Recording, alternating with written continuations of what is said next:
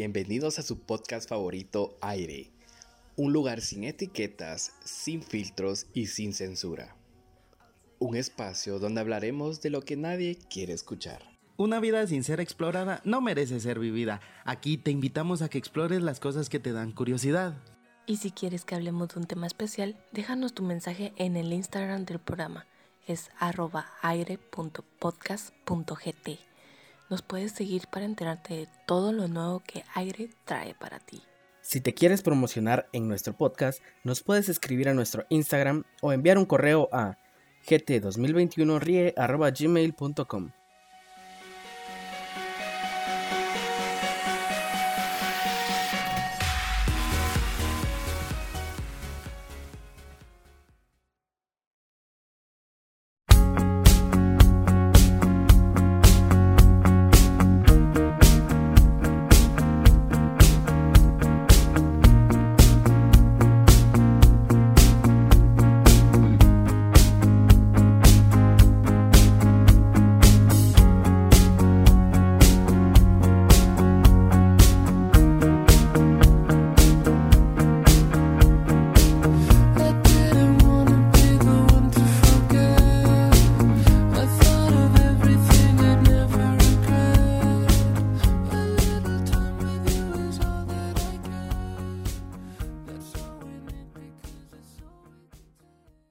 ha habido, banda? Bienvenidos a un episodio más de su podcast favorito Aire, un lugar sin etiquetas, sin filtros y sin censura.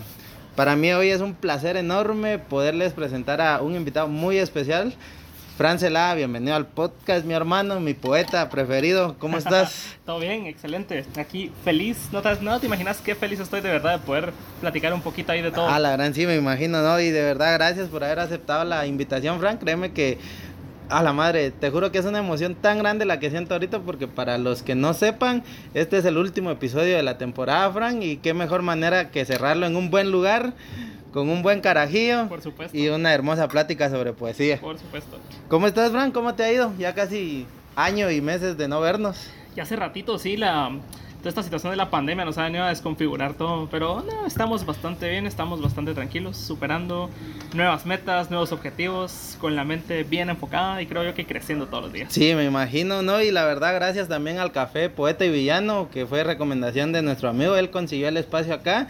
Y fue un concepto bien hermoso, Frank. No sé si me puedes contar un poquito de, de, cómo nació la relación con Poeta y Villano. Sí, por supuesto. Poeta y Villano en realidad es una, una relación bien espontánea. Y es lo que a mí más me gustó de, de, este lugar y lo que me trae tanta como nostalgia, tanto, tanto sentimiento. Es como el hecho de que no teníamos como pensado realmente usar el restaurante como, como sede, digamos, de nuestras noches de poesía, como lugar de inspiración. Todo se dio así muy, muy fortuitamente en realidad un día estábamos acá con otro compañero, Julito, que realmente no teníamos pensado un lugar ni la actividad todavía. Y estando acá sentados, justamente acá sentados, nos dice mm, el, camarero, ¿verdad? Que nos dice que la dueña estaba entrando, que le podíamos proponer la idea, le propusimos la idea y en menos de media hora ya teníamos proyecto. Entonces fue así como que verdaderamente espontáneo y yo creo que es lo más bonito. Eso es lo más, lo más bonito cuando, cuando las cosas se dan así sin, sin que te las esperes.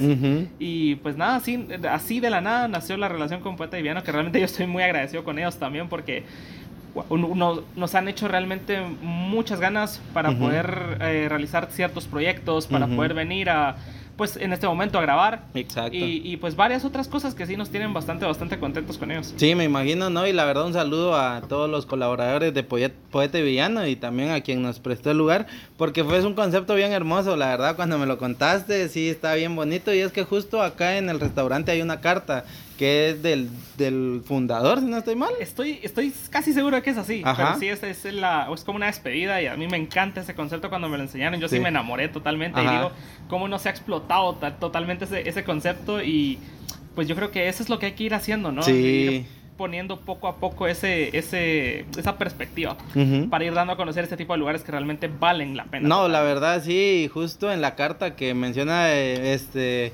Fran hay una frase que dice mi ilusión es ver, mi ilusión es verte, mi castigo es no tenerte.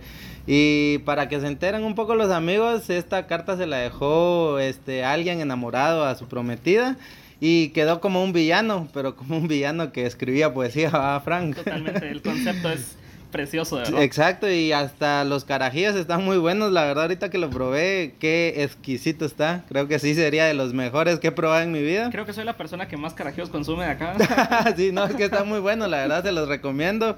Vengan a visitar este hermoso lugar, se van a quedar enamorados como yo me enamoré, si les gusta la poesía, claro. Y entrando ya también un poquito en el tema de, de, de tu poesía, Fran, ¿en qué momentos te encontrás ahorita con tus proyectos, con tus libros? Fíjate que justamente en este momento estoy haciendo un- una pequeña pausa. Ujú, Me tomé un pequeño tiempo para pues poder reflexionar en, en cuestiones que, que van más allá de la poesía. ujú. Eh, yo siempre he visto a la poesía como una especie de salvación, como una especie de espacio seguro, Ujú. en la cual cuando yo llego sé que pase lo que pase yo voy a estar bien. O sea, esté triste, esté feliz, esté emocionado, escribo, escribo y escribo. Ujú. Y actualmente estoy pasando por una etapa de cambios, Ujú. estoy pasando por una etapa de mucha reflexión, de mucho eh, querer cambiar ciertas eh, conductas, ciertas eh, rutinas y todo eso. Y creo que en este momento me quiero enfocar en eso, porque estoy... Empecé a agarrar la poesía como algo que tenía que hacer Ajá. Y realmente no es así. Yo Mm. nunca, yo nunca fui de quiero, de necesito escribir, o sea, de, estoy obligado a escribir, sino Sí. que es que en cualquier momento, en, en una disco, o en una casa de alguien, o en mi casa, o en mi patio, o en cualquier lugar, Ajá. surge la inspiración y ahí lo hago. Y es así como quiero que se mantenga realmente. Y esta etapa de cambios va más allá de, de esto. Y quiero conservarlo, es algo que sí quiero conservar porque me ha traído demasiadas cosas buenas, me ha traído en realidad me ha traído hasta más allá de cosas interpersonales, porque he conocido gente por la poesía, Ajá. he conocido lugares como este Sí. por la poesía, y, y realmente no podría estar yo más agradecido con la vida y con, y con la poesía por haberme enseñado que, que se puede realmente abrir uno, uno mismo los espacios para poder ir Ujú. creciendo, para poder ir demostrando que, que realmente ese sentimiento no solo es mío, Ajá. sino que puede que alguien allá afuera también lo esté sintiendo Sí, y no sí, sabe, sí, no sabe cómo plasmarlo. plasmarlo. Ujú. Sí, sentías que ya habías caído como en una rutina con, con la poesía, pero una rutina a la que a uno no le agrada. Exactamente, y, y creo que iba, iba justamente de la mano con mi trabajo. Ujú, Estuve trabajando estos últimos meses en un call center y pues básicamente es un trabajo muy repetitivo, es un trabajo muy monótono. Sí. Y, y si el trabajo de oficina es monótono, el trabajo de call center es lo más monótono que existe en la vida. Y, y realmente siento que no va conmigo. Ajá. Pero pues obviamente hay ciertas circunstancias que a uno lo hacen estar en ciertos lugares. Sí, y es realmente yo estoy agradecido también con la etapa que pasé por ahí porque conocí bastante gente también. Y pues me sentí bien hasta donde pude. Sí. Pero sí descubrí haciendo pues esa búsqueda retrospectiva dentro de mí que no era mi lugar. Y ese cambio, eh, pues... Da te te- miedo. te po- sí, totalmente. Y te, te pongo el ejemplo. Cuando yo dejaba de trabajar y salía a las 10 de la noche Ajá. y quería escribir. ujú, Pero ya no, era que, ya no era que necesitaba escribir, fíjate, Ujú. era que quería. Porque sentía que no me iba a dar tiempo en la mañana siguiente. Sí, sí, sí, Entonces ya era como que mm, tengo que escribir. Sí. Y no es así como lo quería. Yo quería que continuara como. Porque a la "Ah, final estabas escribir". forzando. O sea, esto yo siempre lo comparo. Escribir para mí es como vomitar mis sentimientos. Porque un algo que me atormenta lo aquí en una hoja y ya a partir de ahí ya lo puedo trabajar.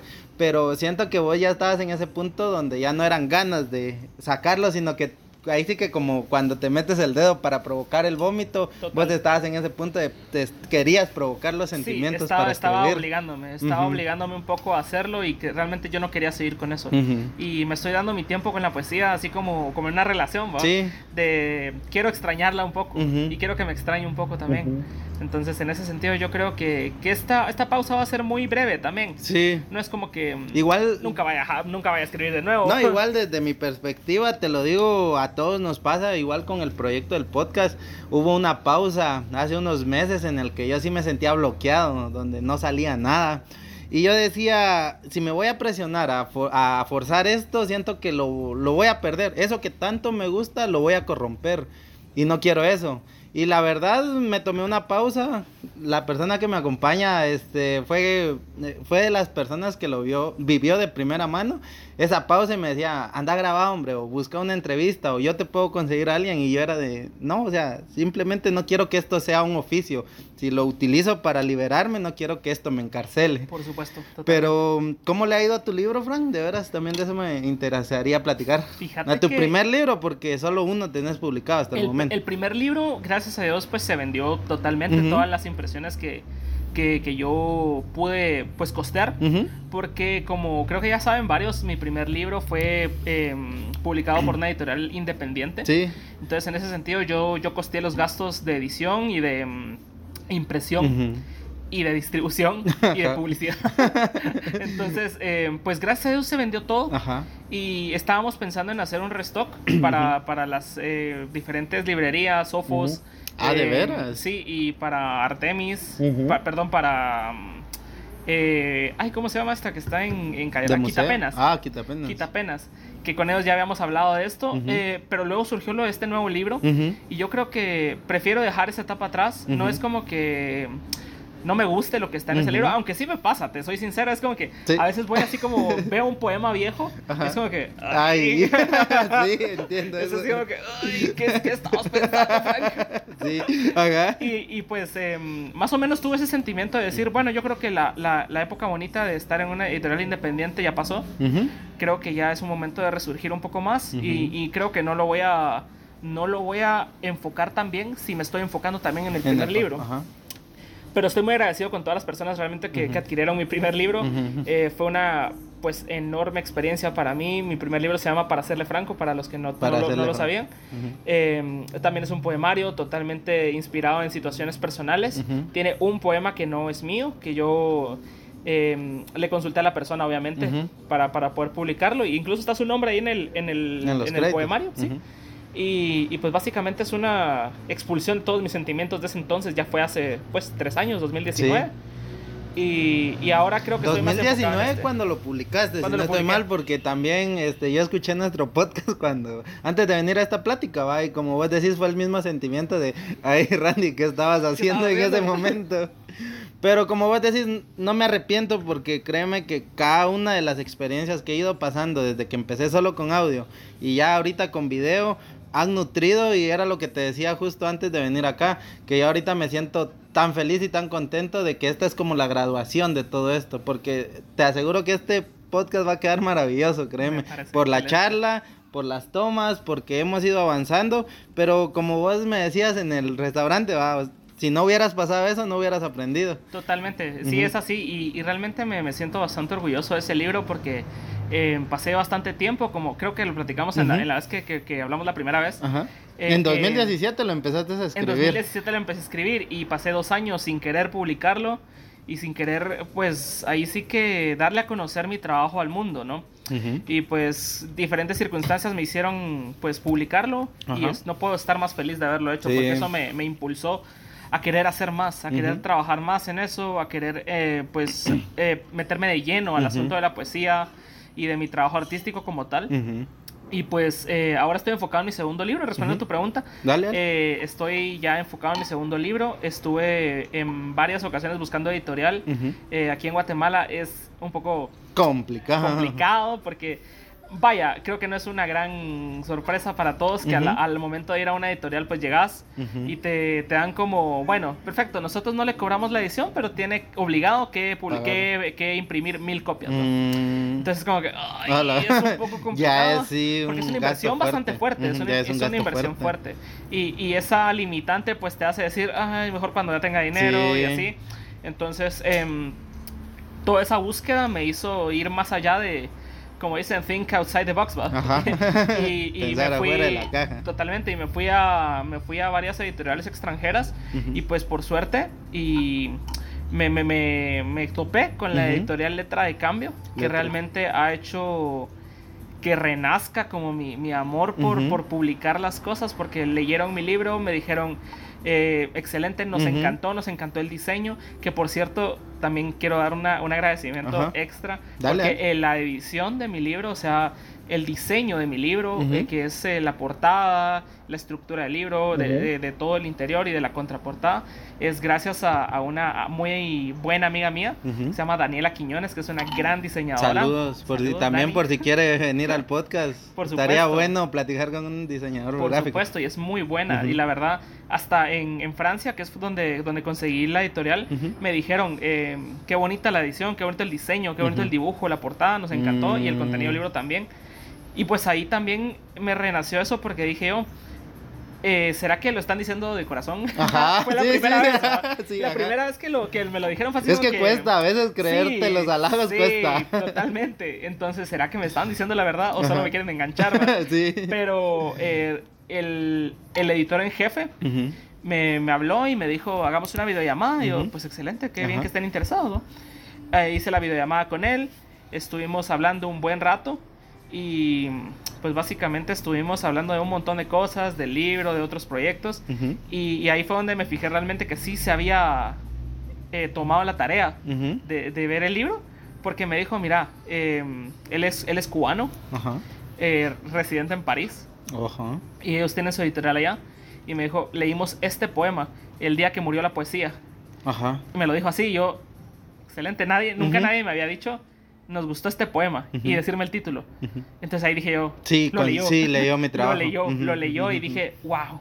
O sea, me sentí muy halagado porque, vaya, es un director en jefe de una editorial en París que para hacer em, esta etapa de mi vida lo considero un gran logro. Sí. Y dije yo, excelente, si a esta persona le gustó y si a los editores me dijo, me dijo, la, la poesía que nosotros publicamos la revisan en Cuba. Ajá. En Cuba revisan la poesía y dicen, esto vale la pena. Y a mí me, me de una vez me prendió el foco, dije, wow, ¿Hasta dónde ha llegado tu obra? eh, hasta dónde ha llegado mi obra y yo admiro en demasía a los autores cubanos.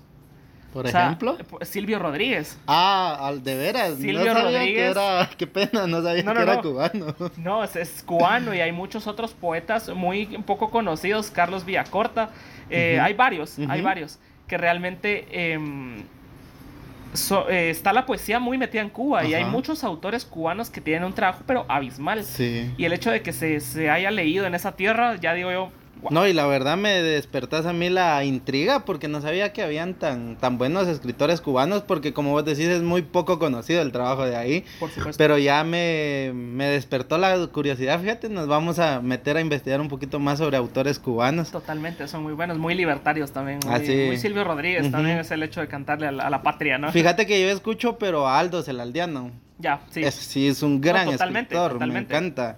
Ajá, pero la verdad que, que increíble todo lo que me estás contando, Frank, y felicidades, de verdad, créeme que, como siempre lo he dicho a las personas con las que he tenido el gusto de platicar en el podcast, ahora estarte conociendo, porque para que se enteren es la primera vez que nos vemos Total. cara a cara, pero esto es lo bonito del podcast, que te genera una conexión con la persona, porque Total. siempre digo esto, estar hablando con alguien por una hora sin los teléfonos ya es un Ya, gran Sí, logro. totalmente. Ya está todo tan automatizado. Sí, exacto. Y ya está esta conexión en, en persona como que se está perdiendo un poco. Exacto. No, y fíjate que con lo que me decís que tu trabajo ha sido reconocido en otros países, este también te preguntaba antes y quiero que ahorita eh, nos expandamos un poquito más en eso sobre el concurso en el que metiste tu obra, un manuscrito me dijiste, no sé si me puedes contar un poquito de eso. Sí, totalmente. Est- estuve pues revisando varios concursos de poesía Ujú. eh, en internet. Ahí sí que también de manera muy espontánea un día dije voy a, voy a empezar a buscar. Ujú. Y, y, pues encontré varios, encontré varios, la mayoría en España,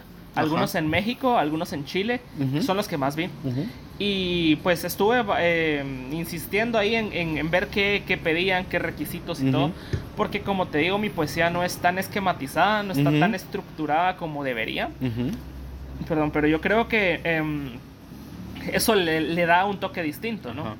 Y pues a la hora de, de estar pues eh, metiendo y metiendo y metiendo manuscritos, en algún lugar dije va a quedar. Sí. y, y- y, pues cabal, el, el concurso Fernández López Labrador, que Ajá. es em, de una asociación de mujeres, eh, Ujú. pues patrocinado, digámoslo así, de una, de una asociación de mujeres eh, de la Universidad de Salamanca. De Salamanca. Ujú.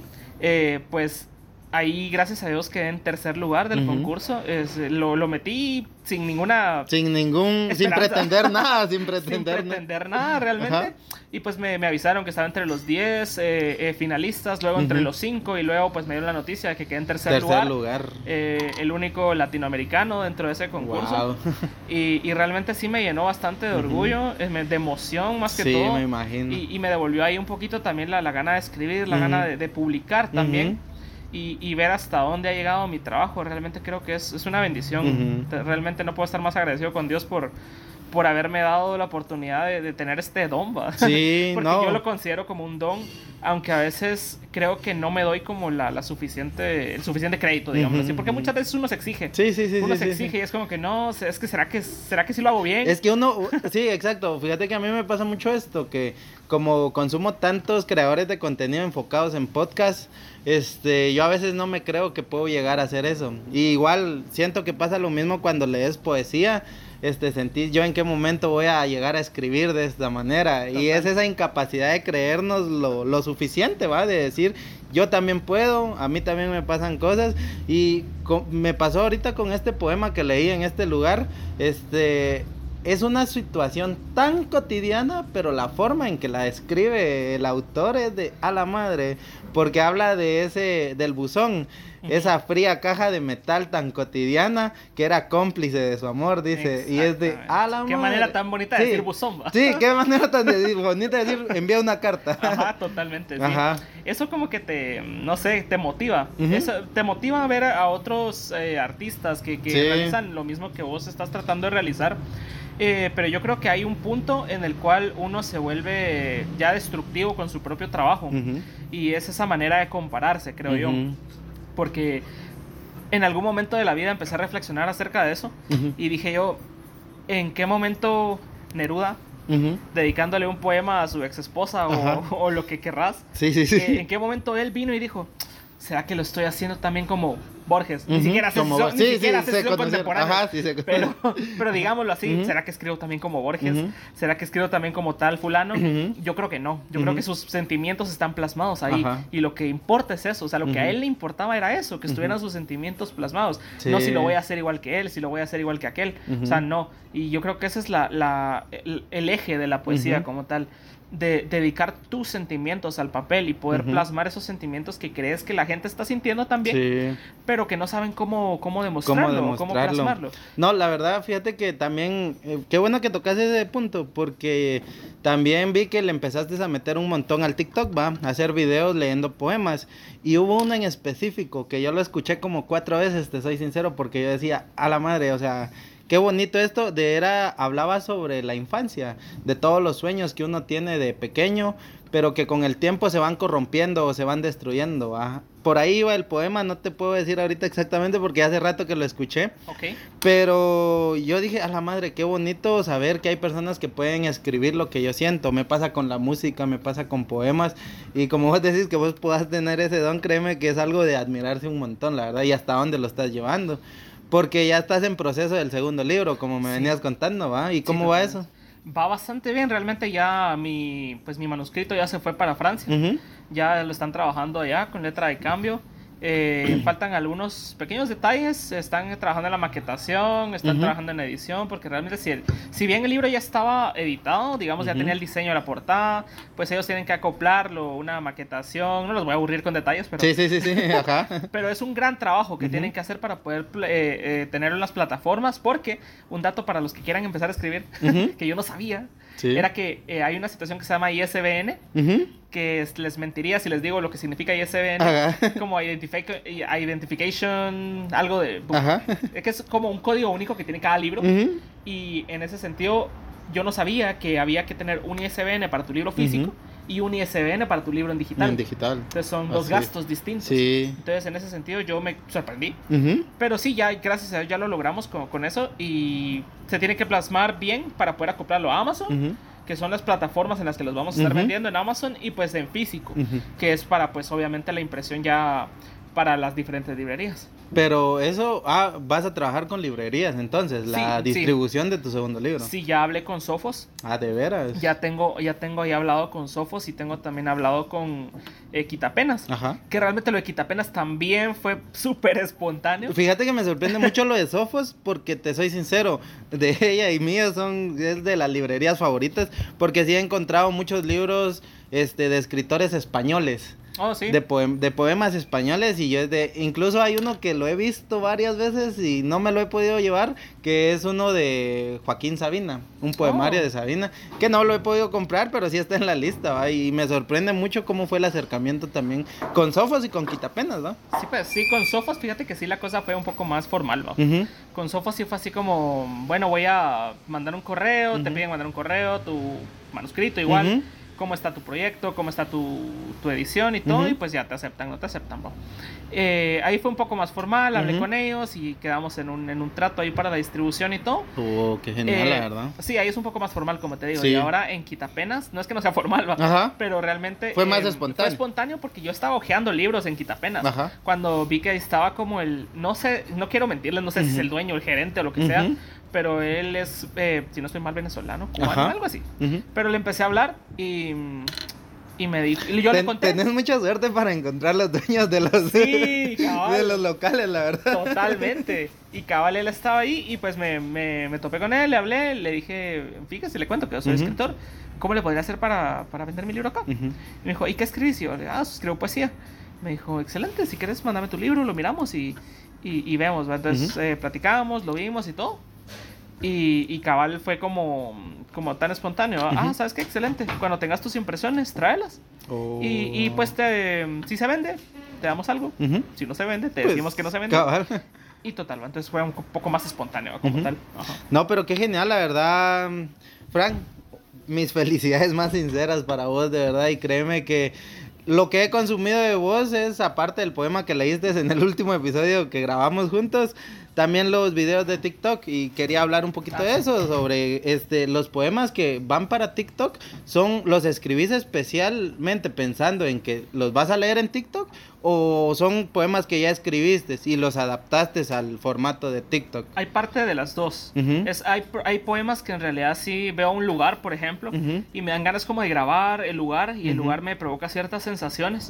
Y es como escribo con base a esa situación, a ese, a ese escenario como tal. Y, y creo que en ese sentido podríamos decir que sí escribo para el video. Ajá.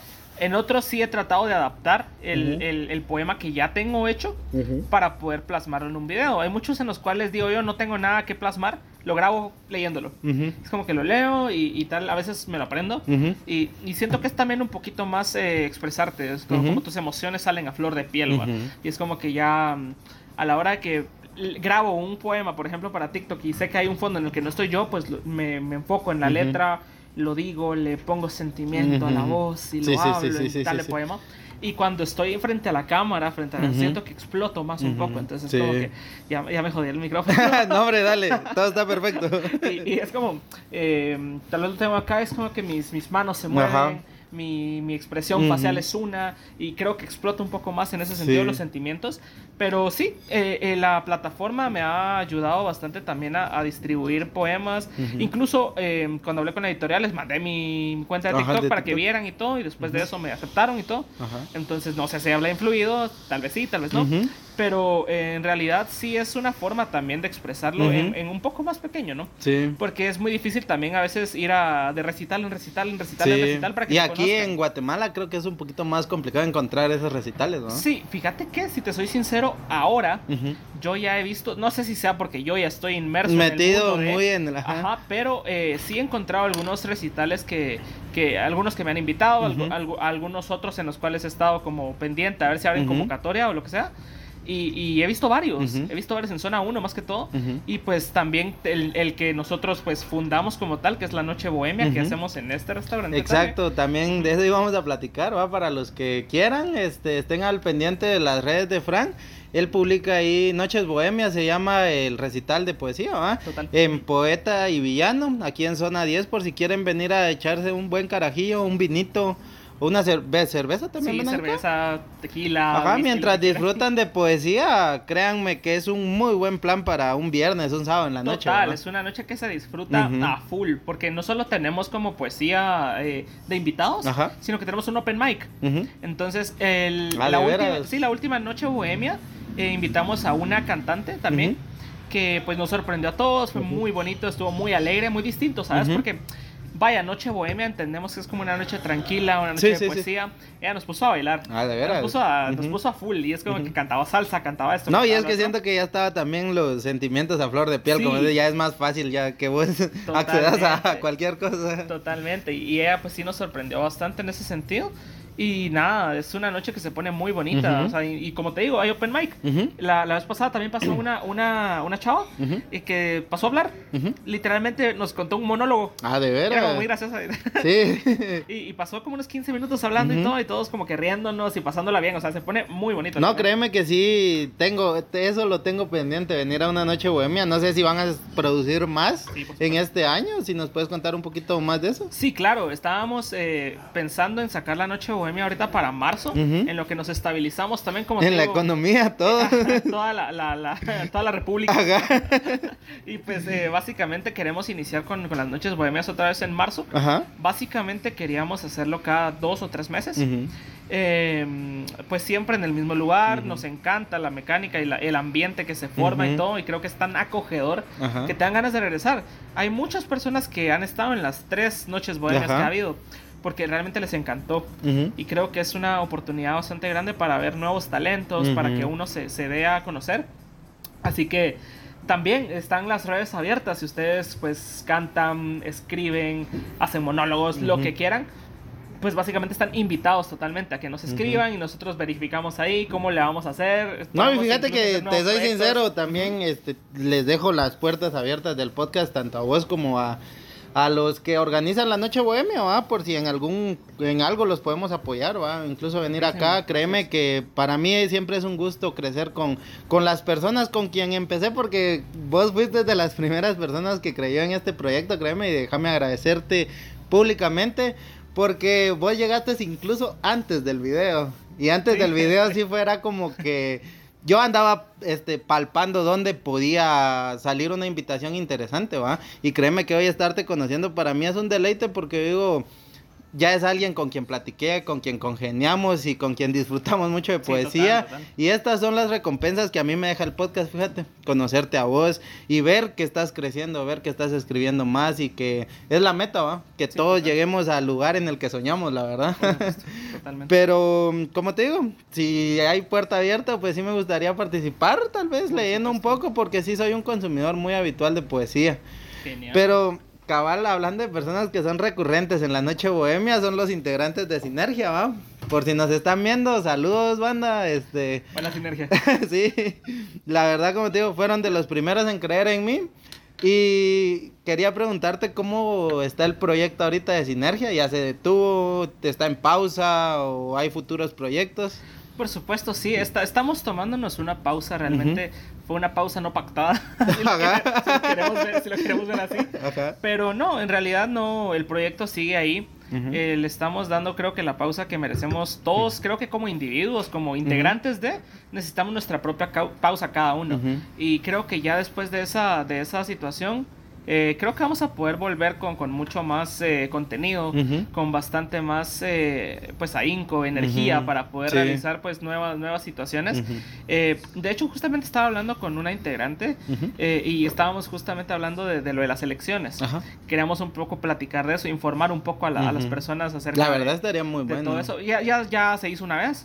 Se hizo una vez. Creo que, si no estoy mal, no, no quiero mentir, pero yo creo que yo no estaba todavía en el proyecto cuando ellos hablaron de, De, de, de- de la- las elecciones, como tal. Eh, también hablaron de las elecciones para, creo, creo que para el Consejo Superior Universitario. Ujú. O sea, sí manejamos esas, esa situación. Sí, sí, sí, Entonces, sí. ah, creo que es una buena época para poder sacar de nuevo el podcast adelante. Ujú. Y, y pues nada, creo que esper- esperan muchas cosas buenas Sí. para Sinergia, sí, totalmente. No, la verdad sí, este, como te digo, en algún momento colaboramos con ustedes, eh, ese fue el primer acercamiento que tuvimos y la verdad lo único que yo les puedo decir es que le den, porque es- yo me he dado cuenta con este proyecto que ya lleva dos años casi, que no todo es plano, ¿ah? a veces hay cuestas Y justo mm, hace unos días platicaba con alguien que, que le decía que a mí me gusta consumir muchos podcasts donde hablan artistas de, de sus primeros años, donde nadie los contrataba, donde tenían que gastar de su bolsillo para sacar adelante su arte. Pero llega un punto en el que ya tenés que decir, bueno, ¿de verdad me quiero dedicar a esto o no? Sí, total. Y, y sal- dar ese salto, creo que yo me encuentro mucho en este punto ahorita, en el de, ¿me quiero dedicar de verdad a esto o no? Y yo creo que vos también te encontrás en ese punto con tu arte, no sé sí, si... por supuesto. Sí, Sí, es- es, es complicado porque a la hora de que yo lo he visto mucho con mi hermana pequeña. ¿sabes? He estado, yo estoy muy orgulloso de ella Ujú. y realmente ella está en una situación ahorita que va a empezar la U y yo me he percatado más bien de cómo van creciendo las generaciones, ¿sabes? Ajá. Porque cuando, cuando yo empecé a escoger qué quería para la U, yo lo tenía clarísimo. O sea, yo lo Ujú. tenía así como que quiero derecho. No, me acuerdo que me contaste que estaba entre medicina y derecho. Estaba entre medicina y derecho, totalmente. Pero después fue así como que, va, démosle, Totalmente derecho, y nos derecho. vamos. Y, y- y lo disfruté tres años. Ujú. Ya los otros últimos dos años era un poco más cargado, pero todavía tenía como la ilusión de Ujú. eso, ¿no? Sé que el derecho es algo que, que a mí me llama mucho la atención, Ujú. leer, aplicar, todo eso Ujú. de esa situación. Pues yo ya estoy a, a punto de graduarme, entonces ya sería pecado que no me gustara. Sí, exacto. Pero, pero creo que realmente em, me hubiera gustado más bien tener un poco de orientación acerca de, de- de mis dotes artísticos, si Ujú. lo queremos ver así. Porque em, yo lo veo ahorita con mi hermanita, como te digo. Como que qué le gusta, qué, qué te gusta, qué quieres hacer y eso. Y nos llamó la atención de que quería diseño, que quería arquitectura. Ahorita está en otra licenciatura en, en ambientes. O sea, son carreras que no son tan conocidas como tal. em, pero que, que realmente te pone a pensar, o por lo menos a mí me pone a pensar, Ujú.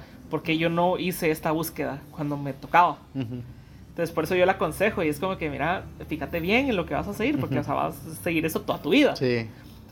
Puede ser, porque tampoco digo que esté mal uno que, sea- que se cambia media carrera, pues Sí, está, está bien, si no te hace feliz, si crees que no vas a, a- a- a aprovechar bien eso y que no Ujú. vas a dedicarle tu tiempo a eso, pues obviamente es desperdiciar tu vida. Sí, exacto. O sea, básicamente eso es lo que yo digo. Ujú. Sé que hay cosas que también cambian, que las circunstancias económicas son unas, Ujú. que tal vez tengo que seguir una carrera que me dé dinero, pero ahí es donde me pongo a pensar, va, voy a tener dinero, pero voy a estar bien, Sí. voy a ser feliz. Sí, sí, o sea, ¿de qué me va a servir el dinero si no lo voy a disfrutar? O voy a irme a una oficina de 6 de la mañana a 8 de la noche y cuando llegue, ¿qué voy a hacer con ese dinero? Que no está mal. Pero, exacto, o sea, si de Pero si verdad. lo disfrutas. École. O sea, si, a si- eso iba. si de 6 de la mañana a 8 de la noche haces lo que te gusta, Ah, école. perfecto. Sí, exacto. Pero si lo vas a hacer exclusivamente para generar dinero, para mí no está bien. Para mí es, es desperdiciar tu vida en algo muy banal. Sí, sí, sí. sí. Porque al final de cuentas, todos buscamos dinero. Sí, exacto. Todos buscamos que se monetice nuestro proyecto, nuestro Exacto. trabajo, nuestras habilidades, nuestros dones. Pero ¿qué voy a hacer con ese dinero? O sea, ¿qué, qué, cuál es mi plan? ¿Seguir generando dinero hasta que me muera y nunca disfrutarlo? Ujú.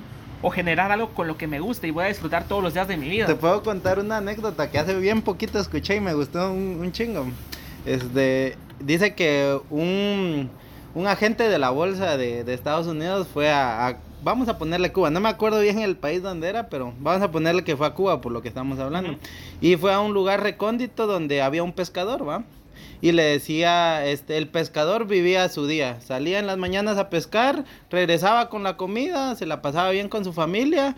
El pescador se levantaba a las 10 de la mañana. Y le decía el, el agente de la bolsa, ¿por qué no monetizas más tu, tu empleo? Le dices. ¿Y cómo puedo hacer eso? Le preguntó el pescador. Y le dice, mira, ahorita puedes empezar a pescar más y eso lo puedes empezar a exportar.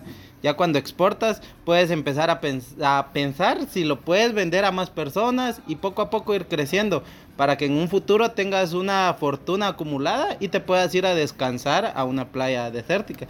Y él le dice, pero si yo ya estoy descansando, yo ya estoy haciendo lo que me gusta, o sea, ¿para qué quiero gastar mi vida buscando dinero si ya estoy haciendo lo que me gusta? va?". Exacto. Y muchas veces ese es nuestro problema, que tratamos de, de buscar dinero cuando en realidad, y esto lo digo yo siempre, el dinero no es la felicidad, pero sí te da oxígeno Sí, para respirar. Te da, te da oxígeno. Y eso es Exacto. algo que te obliga también el sistema. Sí, el ¿no? sistema. Es, eh, te obliga a pensar en que si no tenés dinero no vas a poder disfrutar de Ujú. ciertas cosas. Y te vende mucho la idea de que el dinero es el éxito. Exactamente. Y ese es el problema, que creer que el dinero es el éxito. Sí, es un tema muy subjetivo al Ujú. final de cuentas. Lo que es éxito para alguien puede que no sea éxito para otro. Exacto. Entonces, es buscar su propio camino. O sea, Ujú. básicamente es, es buscar qué es lo que ves, qué significa el éxito para mí. O sea, quizás éxito para mí es tener un, un empleo que me guste, Ujú. algo que me genere sustento, Ujú. que me haga feliz y mantener tal vez una familia, tal Ujú. vez mantener eso, tal vez no, tal vez sí. Entonces, es buscar, hacer una búsqueda retrospectiva dentro de cada quien Sí. para poder decir qué es lo que a mí me va a hacer me feliz. va a hacer feliz. Y para mí exacto. eso es, o sea, éxito igual felicidad. ¿no? Sí, no, y la verdad, créeme que muchas veces uno no va a trabajar en lo que quiere. Con lo que me contabas del, del call center, me hizo mucho sentido porque justamente yo me encuentro en como una pausa ahorita también, ¿va? Donde estaba trabajando en un lugar donde no me agradaba mucho la situación, pero tenía que hacerlo por lo mismo de, de generar dinero. Total. Pero eso sí, durante yo estuve en ese, en ese trabajo, aproveché mucho mi tiempo grabando contenido, sacando podcast y todo. Y este consejo tal vez se lo doy a muchas personas, va que cuando empiecen a trabajar para su- sus pasiones, generalmente no vas a generar, sino que con el tiempo ya va a empezar a venir el dinero.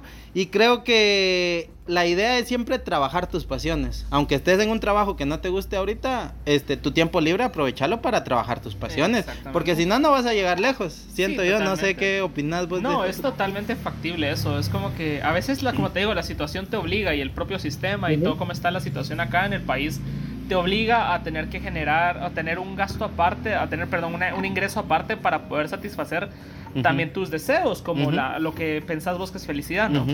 Entonces, eso es lo que yo pienso también. Yo, yo sinceramente, si, si te soy muy objetivo, yo pienso que a mí la carrera me puede ayudar para generar dinero, para poder tener un- una Para estabilidad, tu que también es- arte. es súper válido, tener una estabilidad económica para poder sufragar mis propios gastos en cuanto a la poesía. Ajá. Porque es una cuestión de que, no, o sea, no es para nadie, es un secreto, que el arte en el país es Sí, está, sí. pésimamente pagado La verdad, y sí. súper infravalorado. Hay muchos artistas que a mí me da coraje, de verdad. Y no solo poetas o escritores o lo que querrás. He visto... eh, Encontramos de todo, sí, la verdad. hay- hay- yo te pongo el ejemplo de, de un artista en la antigua Guatemala. Yo estaba un día ahí, estaba sentado en la banqueta, creo que con unos cuantos. Estábamos esperando que, que, que hubiera espacio en un restaurante. Ajá. Y pasa el señor con sus cuadros. Los cuadros grandes, o sea, grandes para pared, así Sí, sí, sí, grandes. sí, sí. Eh, Canche, se lo dejo a 100. Y yo, Estás regateando tu Mano, arte. estás regalando tu Sí. arte. O sea, estás una pintura que y yo le pregunté, ¿y vos la pintaste? Sí, me dice, yo lo pinto, aquí está mi firma, que no sé qué. Yo, bro, ¿cómo vas a tu pintura 100 pesos? Pues, o sea, son Sí. cuántos, 12 dólares. Sí, 12 Una dólares. pintura que te, te prometo que en el extranjero la venden a pagan, 500, sí. 600 dólares. ¿vos? Ujú. O sea, así de, de infravalorado está el arte en Guatemala. Eso y pasa con todos. Como te decía, eh, pasa con deportistas, pasa con artistas, eh, cantantes, con eh, escritores, que muchas veces tenemos que irnos a otros lugares. Como te digo, incluso me ha pasado a mí, me pasó a mí. Sí, O sea, te contaba también de, del amigo Christopher Rodas, por si mira este podcast, ¿va? Me contaba que puso su obra en, en Amazon y lo curioso que en otros países, en España, hasta en Japón, se lee más su novela que aquí en su país de origen, igual con, con un cuate que también ahí, Hilder Corado. Él, él también tiene su, su, su música de su proyecto en Spotify. Y me ha mostrado así como sus, sus, sus sondeos y todo.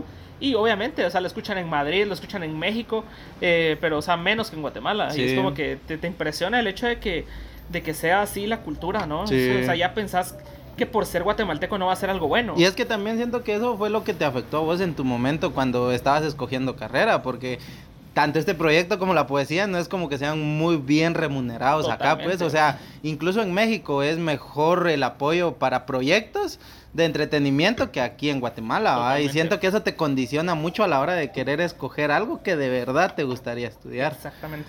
Y no sé cómo ibas con tu hermana, creo que nos desviamos mucho del tema. Ah, Pero, no, ajá. o sea, básicamente sí lo terminé. Era como eso de cómo van cambiando las generaciones y cómo vas como aconsejando con base a lo que a vos te ha pasado. Entonces decís, yo, ¿cómo no pensé yo en ese momento, a la edad que ella tenía, eh, venir y escoger una carrera que me fuera a, a llenar completamente? No te digo que el derecho no me llene porque me gusta la carrera, Sí, sí, sí, sí, sí. pero es algo que no me llena al 100% y quizás si me hubiera dedicado a estudiar literatura, a estudiar otra cosa, pues tal vez eh, yo ya no estaría aquí en el país o estaría Ujú. en otro lado o estaría explotando más mi poesía. Ujú. Eh, pero yo creo que todo pasa por algo. Sí, definitivamente. Y, siempre hay un proyecto que va a salir justamente porque no escogiste eso. Entonces, yo siempre lo pienso de esa manera. O sea, si me doy, por ejemplo, la pausa que me estoy dando ahorita, digo, eh, me puse a pensar, ¿y si en, ese, en esa pausa me hubiera, se me hubiera ocurrido un poema épico, bonito? Pero después pienso, ¿y si no? Y si no. O, y si esa pausa te hace escribir mejor, y si esa pausa te da la, la frescura que necesitas para seguir escribiendo. Entonces, eso es, ese era el sentido. De, es que fíjate que te, te entiendo mucho porque creo que uno, este, hay una frase que me gusta mucho, no me gusta, este, como decirla porque es algo grotesca, vamos a decirle, pero es muy bonita, ajá, que dice, uno no controla lo que caga, pero sí controla lo que come. Sí, es grotesca. vos. Ajá, sí. No, y es eso, va, o sea, uno va a sacar lo que uno ha consumido, va, o sea, libros, series, este, música. Y te mencionaba esto porque yo hubo un ratito, como te decía en esta pausa que me di al podcast, que yo me sentía seco. O sea, yo ya había sacado todo lo que había acumulado en un cierto tiempo y ya cuando iba a platicar con las personas me sentía yo tan repetitivo y tan monótono que decían, no madres, o sea, si, si le voy a ofrecer mi proyecto a alguien, le quiero ofrecer lo mejor. Por supuesto, Y sí. por eso fue que yo me di la pausa para decir, bueno, ahorita quiero consumir, quiero ver series nuevas, quiero leer libros nuevos. Y me sirvió bastante, fíjate, porque ahorita las ideas que te comparto son totalmente diferentes a las que compartí No, hace y- años. y, te digo algo, también se nota, se nota que has, has crecido mucho con este Ajá. proyecto, ¿sabes por qué te lo digo? Porque la vez que hablamos, eh, yo también era como, si bien ya había estado en podcast o me habían hecho entrevistas o lo que sea, creo que se, se nota mucho la frescura nueva que tenés. Sí. O sea, se nota esa, esa- como ese desenvolvimiento de que estás disfrutando lo que estás haciendo, ¿me y, y felicidades también por eso. No, hombre, verdad, gracias, de de verdad, verdad. se nota mucho el crecimiento. Y pues no solo porque ya estamos grabando eh, acá, que nos damos la oportunidad de grabar acá también, Exacto. sino que pues se nota también que estás como disfrutando más el- la situación y creo que eso es lo que nos hace falta Sí, mucho. no, y es que como te digo, este, siento que cada vez que le das un check a algo que tenías pendiente, te nutre, como vos decías, que te lean en otros países y te Sí. reconozcan como poeta, ya es como que, bueno, entonces sí puedo. Igual con esto, como te digo, he platicado con personas que me han dado la, la oportunidad, personas con trayectorias interesantes, me han dado la oportunidad de platicar con ellos y ahí es donde yo digo, bueno, esto ya no es un juego, ¿va? o sea, si hay personas que creen que me lo estoy tomando en serio y desde que me convencí de eso, de que esto sí va en serio, créeme que le he estado empezando a invertir un montón, que yo sé que no me va, no estoy remunerando mucho ahorita de esto, pero lo estoy haciendo con el corazón, la verdad, Ah, y créeme que creo que a vos te pasa también cuando escribís algo desde lo más profundo, sentís que estás dejando parte de tu alma en los escritos. Totalmente. No sé si estoy de estoy en lo correcto. No, sí, por supuesto. O sea, sí se nota cuando un poema es, es tan profundo que te hace eh, sentir como que estás, como vos decís, estás vomitando tus sentimientos, estás expulsando todo lo que tenés adentro. Y sí se nota, o sea, se Sí. nota en la forma en la que se lee, en la forma en la que yo lo escribo, en la forma en la que rimo, la forma en la que, vaya, que estructuro todo el poema como tal. O sea, sí es muy notorio cuando las cosas se hacen con esa con ese sentimiento tan profundo, ¿no? Ajá.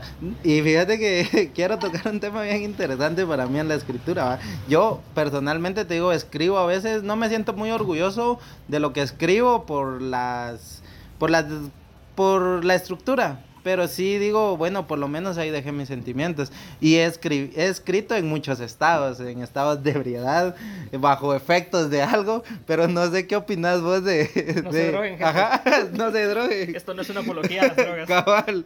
Pero no sé qué opinas vos de escribir bajo efectos de algo. No, Llámese ese alcohol. o sea, o... Fíjate que yo tengo una sección, digámoslo así, que le llamo eh, escritos, perdón, poemas escritos en estado de depresión. Así. eh, eh, en estados de locura también le pongo. Y, y son eh, momentos en los cuales tal vez, si bien no estás ebrio o Ujú. drogado, lo que quieras, Ajá. pero, o sea, sí sentís que está todo así como a flor de piel, ¿va? Ujú. y, y lo querés sacar y son más emotivos, Ujú. son más eh, coloquiales también, utilizar palabras más comunes, hacerlo de una manera más como casual, ¿no? Y, y es una forma muy bonita de expresar lo que uno Ujú. siente. O sea, esos momentos realmente creo que revelan más allá de lo que puedes expresar. Revelan lo que tenés adentro, ¿no? Sí, sí, sí. Y, y, pues no tenés por qué no estar orgulloso de- eso, porque sabes, te, te cuento, ya lo sabes Dale, dale. seguramente. Eh, Van Gogh estaba avergonzado de su trabajo. Sí, hasta Él- que él- su hermano le Ajá, dijo o ah, sea, que él, era. él Sí, es pensaba que no, cierto. que no. Y lo más triste es que él murió pensando que no Que no, podía. sí. Él murió pensando que, que su trabajo no valía la pena. Mm. Y ahora la obra más valiosa que se ha vendido en la vida, en la historia, es de Van Gogh. Son, Ah, los, ¿de son los girasoles. Oh. Ajá, entonces eh, hay un episodio de una serie que se llama Doctor Who Doctor Who, lo he escuchado, pero no lo he visto. que es muy fantasiosa, pero traen a Van Gogh del pasado. Así. Y, y él está como triste. Ujú. Y le quieren mostrar cómo su trabajo sí trascendió. Ujú. Y lo llevan al, al, al Louvre en, en París. Ujú. Y, y le- él le pregunta al- como al instructor, Ajá. como al guía. ¿qué, qué fue de Van Gogh? va? Y Ujú. él dice, para mí es, y para muchos, es el mejor pintor que ha existido en la historia. Mm. Y él empieza a llorar y yo me sentí muy, como con muchos sentimientos, Ajá. ¿sabes? Porque digo, wow, o sea, ¿cómo puedes pasar de, de- de- o sea, de morir Ujú. s- pensando que sos un don nadie, que, que tu trabajo no valió la pena? Ujú. Y no te enteraste al final de que fuiste, uno de los mejores de los pintores de la grandes. historia. Ajá, totalmente. Y, y eso es una gran, gran enseñanza Ujú. como tal, porque ¿para qué me voy a eh, avergonzar de mi trabajo? Ujú. ¿Por qué no voy a estar orgulloso de mi trabajo? O sea, sea lo que sea, es mi trabajo y Sí. tengo que estar pendiente de él. Es como un hijo. ¿ah? Y a veces somos, o sea, el mundo es un lugar tan grande, Frank, que no sabemos a cuántas personas les está pasando lo mismo que nosotros, ¿va? Y el poder identificarte en eso creo que es una experiencia maravillosa. Pero qué bueno que hablas de la película de Doctor Who, porque vos ya viste la de este Medianoche en París. Sí, totalmente. ¿La has visto? Es de mis favoritas. Sí. Traigo esta película a la mesa porque justo este el escritor este lo pasa recogiendo Hemingway y va platicando Sí. con él, ajá. Y Sí. Hemingway es uno de como de sus grandes este, referentes del escritor. Total. Ahora yo te pregunto a vos, si pudieras escoger a un escritor famoso de toda la vida que te pasara a recoger en un coche, ¿a quién escogerías? ¿Y Gabriela por? Mistral, totalmente. Así, ¿por qué? Gabriela Mistral fue mi primer referencia de poesía. Sí. Mi abuelita tenía un libro de poesía de, de Gabriela Mistral. Y luego, si no estoy mal, mi hermana lo tuvo que leer para el colegio o algo Ujú. así. Y yo lo, yo lo revisé y me empezó a gustar. Ajá. Esa, esa es mi primera referencia. y Yo le tengo como que mucho, mucho amor y mucho aprecio a, a, a esas pequeñas Ujú. cosas que suceden solo una vez. ¿va? Ujú. Y la, primer, la primera vez que leí poesía, eh, no se va a volver a repetir. Ajá. Y la primera vez que leí poesía fue de Gabriela Mistral. Y es una autora chilena que, que realmente, ¡buah! Tiene sentimientos tan arraigados a la- al contexto histórico de ese momento Ajá. siendo mujer Ujú. eh, y pues estando en la época en la que ella estuvo en, en Chile, ¿no? Ujú. Y pues básicamente ella sería mi referente como tal, o sea, Ujú. el primer referente que tuve, eh, la primera referente que tuve. Eh, luego de eso podríamos hablar pues de muchos, ¿no? Ujú. Eh, si te soy sincero, no siempre leí poesía, yo Ujú. era más de música, a mí me encanta la trova. La Y trova. desde el colegio siempre a mí me gustó la trova. Yo, mi, mi favorito, mi cantautor favorito como Ujú. tal es Joaquín Sabina. como Hola. Sí. Joaquín Sabina tiene unas obras de arte tremendas que Sí. las, las plasma y eso es lo que me encanta de él, que tiene, ha vivido tanto Sí. y sus experiencias siempre están en las canciones. Mi, o sea, mi canción favorita podríamos decir que es eh, tal vez 19 días y 500, 500 noches. noches. Me encanta esa Sí. canción, pero hay una que me llama mucho más la atención por la persona que está acoplada a esa canción, que se llama eh, El Boulevard de los Sueños Rotos. Ah, la de. en el Boulevard de los Sueños, Rotos, menciona a Chabela a Vargas. Chabela Vargas. Ajá. Y Chabela Vargas también es, Es una, una diosa. gran, o sí, sea, es una gran Chabela, artista. la- mi, mi chamana. Sí, es una es, gran es- es artista. una gran artista y que mm, ella, ¿sabes que se tiró en paracaídas a los 80 y, ma- ay, 80 y no, tantos? No, no sabía Sí, eso. se se tiró en paracaídas, o sea, es, es- esta viejita es, Es inmortal. diosa, es sí, diosa, sí, totalmente. Ajá. Entonces, esos ese tipo de referentes que me dan Ujú. una marca, Sí. que me marcan totalmente, como Ujú. Sabina lo hizo en su momento, como Silvio Rodríguez lo hizo en su momento. Ajá. Yo hace, ¿qué? Muchos años Ajá. fui a la antigua y una persona estaba cantando como, como canciones de Silvio. Rodríguez, pero yo estaba muy chiquito Ujú. y yo siempre viví pensando que había visto a Silvio Rodríguez. ¿sabes? Sí, por Porque eso. eh, la voz era igualita. Ah, de la voz era veras. igualita. Y yo no. No es por un, un café que está por el arco. Sí, sí, sí. Eh, yo he pasado por ahí varias veces y sí, siempre hay como trova ahí. sí Lo ahí- he escuchado varias trova, veces. Ajá. Pero es igualita la voz a Silvio. Yo siempre. Yo viví pensando que había Pues escuchado a Silvio. Sí, ajá. totalmente. Y, y después lo, lo empecé a, a buscar más y pues creo, no sé si ha venido a Guatemala realmente, Ajá. no sé, pero, pero, wow, su No. trabajo me marcó también, Silvio Rodríguez. Violeta Parra. Violeta Eh, Estamos hablando de Sabina, de Pablo Milanés, Parra. De Fernando Delgadillo, que es un mexicano que canta una canción preciosa que se llama em, No me pidas ser tu amigo, que es mi Ah, canción la favorita, gran, es- la he escuchado, es es, muy una buena, es una gran, rolona. sí, es una Es una gran rolona. rola recomendada. Totalmente. Sí, Pero sí, sí, sí, sí. podríamos hablar de referentes. Quien yo quisiera que me recogiera, ¿sabes? en, el, en, el, en el carrito Ajá. de medianoche en París. Si te soy sincero, tal vez no sería Gabriela Mistral. O sea, sería Gabriela porque sería la primera que yo vi. Sí, sí, sí, sí. Pero quien yo quisiera, quizás sí sería Hemingway. Hemingway. Hemingway es, es- es- o Mark Twain. Mark Twain. O Mark Twain, que creo que no sale en la película. No, no sale en la película. Pero Mark. Twain fue el, pues, el precursor de la escritura norteamericana. Sí. Y totalmente, o sea, el, el Príncipe y Mendigo es uno de mis libros favoritos también. Solo he leído las aventuras de Tom Sawyer. muy pero es muy Tom bueno. Sawyer, sí, totalmente. Sí, ya se ha popularizado un montón. Ajá. El Príncipe y Mendigo también hasta ha salido en películas, sí, hasta Mickey Mouse creo que tiene una versión de, Así. de Príncipe y Mendigo, pero el libro es muy bueno y aparte, pues, eh, la forma en la que escribe y Ujú. todo. Eh, quien yo quisiera que me recogiera, eh, Hemingway. Entre Hemingway, ¿Sabes que bien. Hemingway es muy directo? Ah, sí. Es como, como o sea, sus, sus, sus escritos y sus Ajá. entrevistas y todo, era como salía en la película. Sí. Así de que eh, cuando él le pregunta, eh, quiero que usted te revise mi trabajo, Ajá. yo no le Yo voy a no revisar su trabajo, ajá. porque si yo lo reviso, si es bueno, lo voy a odiar. Sí, Y si es porque... malo, lo voy a odiar más. lo voy a odiar más, sí. Porque los escritores somos competitivos, le dicen. Sí, "Entonces, es cierto. mató", sí, o sea, que sincero, ¿va? Sí, es cierto. No, la verdad esa es una gran película y, y justo cuando lo pasa recogiendo en el carro le dice, este, si usted tiene a- miedo a morir, nunca va a escribir algo que realmente valga, la, pena. Y vos crees que has llegado a ese punto donde te has muerto en un papel y Sí, has resucitado totalmente. cuando lo has leído. Totalmente, sí. Sí. me, he, me he vaciado mucho en el, en el papel como tal. Sí es como una experiencia bien renovadora, o sea, sí Ujú. te, sí te llena como de orgullo ver el resultado final. Porque cuando, cuando te das cuenta de que no estás buscando una estructura, o sea, no quedas, no, no buscas de que el, el Agradarle a alguien a la final. Ajá, no lo haces para alguien más. Lo haces porque querés revelar tus sentimientos Sí, y querés sí, sí. plasmarlos en algún lugar. Y cuando lo lees y ves que ahí están tus sentimientos y lo que querías decir, ahí es donde sentís, wow, Ah, o sea, sí, ahí estoy. Este soy. yo sí, soy esto. definitivamente. Este, creo que ha sido una gran charla, Fran. Ya llevamos más de 50 minutos platicando que ni se han sentido, la Para verdad. nada, para nada. Pero ya para ir cerrando un poquito el podcast, este, vi también que tenías unos cursos de escritura creativa que publicaste. No sé si me puedes platicar un poquito de esto ya para Sí, cerrar por supuesto, por supuesto. Tenemos eh, abierto el- la, la convocatoria todavía para, para los cursos, talleres de escritura creativa. Lo estamos trabajando también con la editorial Letra de Cambio. Y, y, pues básicamente sería, em, ¿cómo te digo? No están plasmados los horarios todavía como tal, porque estamos esperando que se llene el cupo. Ajá. Ya hay varias personas, 8 o 10 personas que ya están listas para, empezar Para el curso. empezar el curso, ajá. Em, pero sí necesitamos que se abra por lo menos otra sección, llamémosle, Ajá. Para, para poder iniciar. Entonces, eh, para las personas que nos estén viendo, si, Si quieren, quieren. eh, ingresar al taller, pues solo me escriben a mi Instagram, que es Frank Celada, o ese gato viudo, que por cierto no lo habíamos dicho. De veras, sí, se me pasó por alto lo de tu comunidad del gato viudo. ¿Cómo Ese nació eso? No, el, el gato viudo es, es una gran parte de mi vida. Es- Ajá. Es, es una canción que yo escuchaba de pequeño, es una canción de Cricri. Ajá. que mm, yo siempre, mm, pues como que me pegué mucho a esa canción de pequeño. Me gustaba mucho.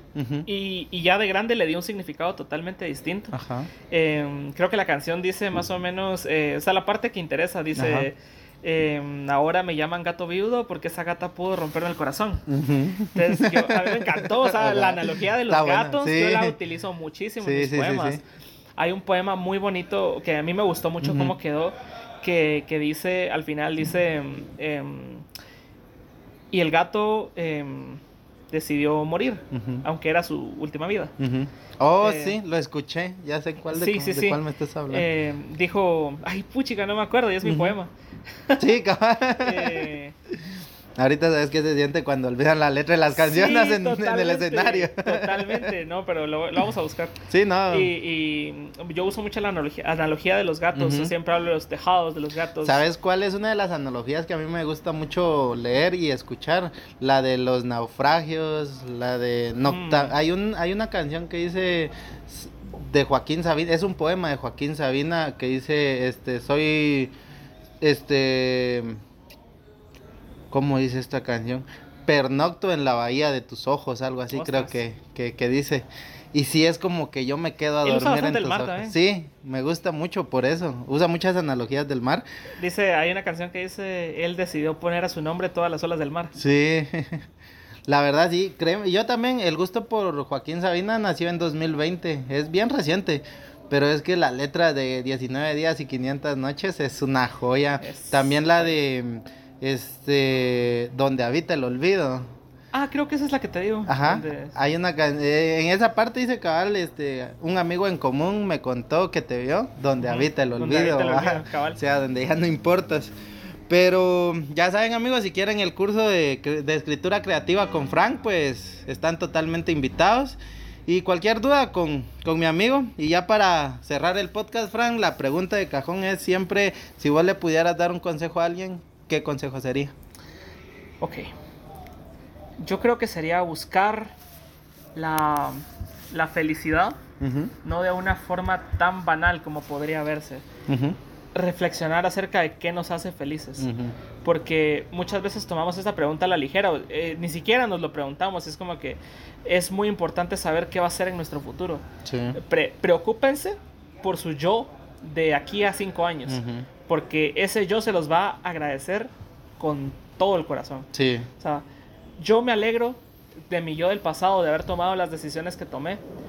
Y de algunas no, obviamente. Pero porque yo no pensé en ese momento qué iba a ser de mi futuro.